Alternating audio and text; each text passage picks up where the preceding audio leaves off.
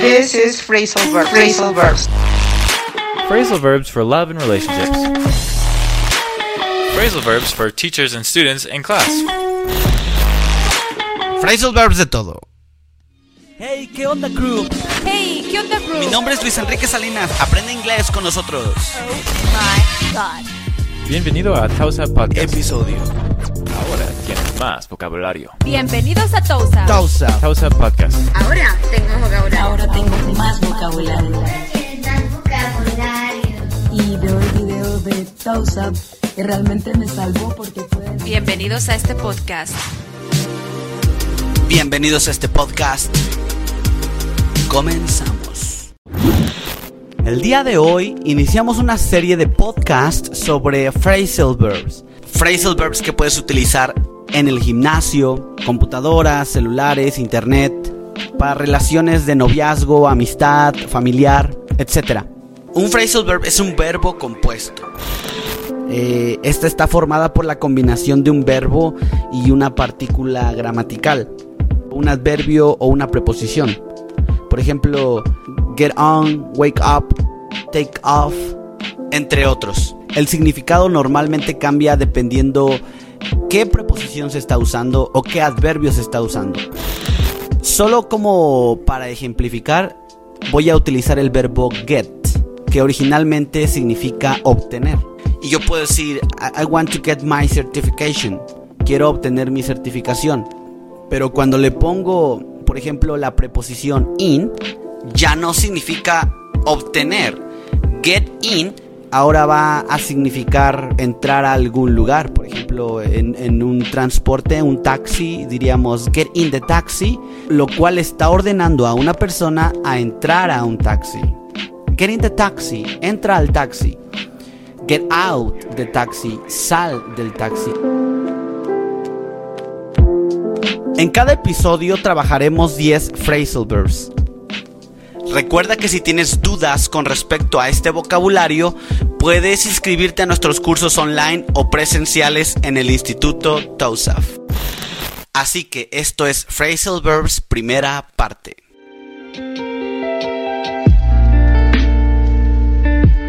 Número 1. Cuando estás en la escuela y tu profesor te pide que tomes apunte, te dice escriban por favor en su cuaderno, eh, como tomen nota. En inglés se dice To write down. to write down. Write down. Que significa escríbelo. Por ejemplo, lograste contestar las respuestas de una pregunta, entonces tu profesor te dice, escribe las respuestas, por favor. Write down es el hecho de escribirlas en tu cuaderno o en tu hoja donde estás tomando nota. Write down the answers, please. Write down the answers, please. 2. Cuando quieres acelerar la velocidad de un video que estás viendo en YouTube o en cualquier plataforma, el phrasal verb que se utiliza es To speed up. to speed up. Y esto significa incrementar la velocidad de un video. Voy a decir el ejemplo en español y David lo va a decir en inglés. Y dice de la siguiente forma. Cuando edito videos en Filmora, algunas veces utilizo efectos como incrementar la velocidad del video para hacer que se vea chido. When I edit videos on Filmora, I sometimes use effects such as speeding up the video to make it look cool. When I edit videos on Filmora, I sometimes use effects such as speeding up the video to make it look cool. 3. Lo opuesto al phrasal verb anterior que era incrementar la velocidad de un video, en este caso es hacer más lenta la velocidad de un video. To slow down. To slow down. Voy a dar el ejemplo en español y David lo va a traducir en inglés.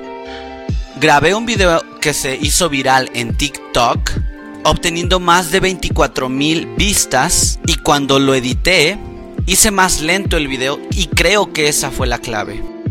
I recorded a video that went viral on TikTok, getting over 24,000 views. When I edited it, I slowed it down, and that was the key, I think.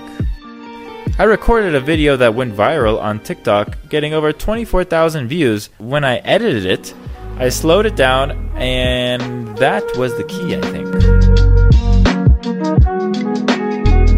Número 4. Cuando estás viendo tu celular y necesitas acercar la imagen y utilizas tus dos dedos para poder ampliar la imagen, eh, en inglés se dice To zoom in.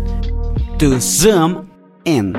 Voy a dar el ejemplo en español y David lo va a hacer en inglés. Y dice de la siguiente manera. No puedo ver el texto en paréntesis, así que tengo que hacerle zoom o ampliar mi pantalla. I can't see the text in parentheses, so I've got to zoom in my screen.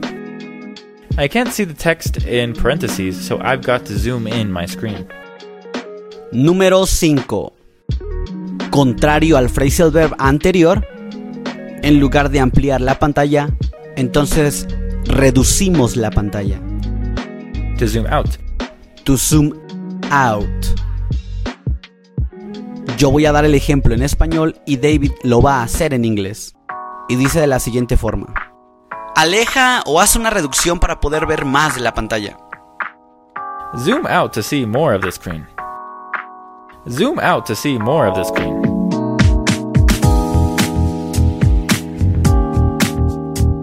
6. To go over. To go over. To go over en el sentido de estudio indica examinar, eh, estudiar, revisar a manera de responder un tema específico, un, un punto de estudio en cuanto a escuela. Por ejemplo, I need to go over the book, lo que significa eh, que tengo que estudiar el libro o examinar el libro. Ok, eh, yo voy a decir un ejemplo en español y después David lo va a decir en inglés. Y dice de la siguiente forma. Hoy vamos a estudiar adverbios, tales como de manera y frecuencia. Today we're going over adverbs such as manner and frequency. Today we're going over adverbs such as manner and frequency. 7. To go through. To go through. Tiene un significado similar a to go over, que significa examinar un tema o, o estudiar un tema. En el caso de escuela, por ejemplo. Yo voy a decir el ejemplo en español y David lo va a decir en inglés. Vamos a estudiar el libro. Let's go through the book. Let's go through the book. Número 8. To point out. To point out. Básicamente es señalar algo que es importante, hacer notorio algo que es importante. Yo voy a dar el ejemplo en español y David lo va a decir en inglés. Y dice de la siguiente forma. Él señaló un error que yo había cometido en mi ensayo. He pointed out a mistake that I had made in my essay. He pointed out a mistake that I had made in my essay. Número 9. To get at. To get at. Get at puede significar a qué te refieres cuando está en una pregunta. Yo voy a decir el ejemplo en español y David lo va a decir en inglés. ¿A qué estás queriendo llegar? What are you getting at? Or what are you trying to get at? Esto es similar a decir ¿a qué te refieres? Uh, it's similar to what do you mean? Número 10. To kick out. To kick out. Esto significa expulsar, que te echaron de algún lugar. Yo voy a decir el ejemplo en español y David lo va a decir en inglés. Y dice de la siguiente forma. La escuela me echó el año pasado. La escuela me expulsó el año pasado. The school kicked me out last year. The school kicked me out last year. Nos vemos chicos en el siguiente episodio.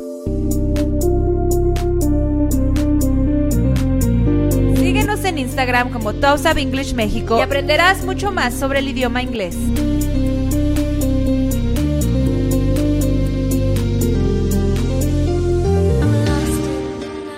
Ahora tienes más vocabulario.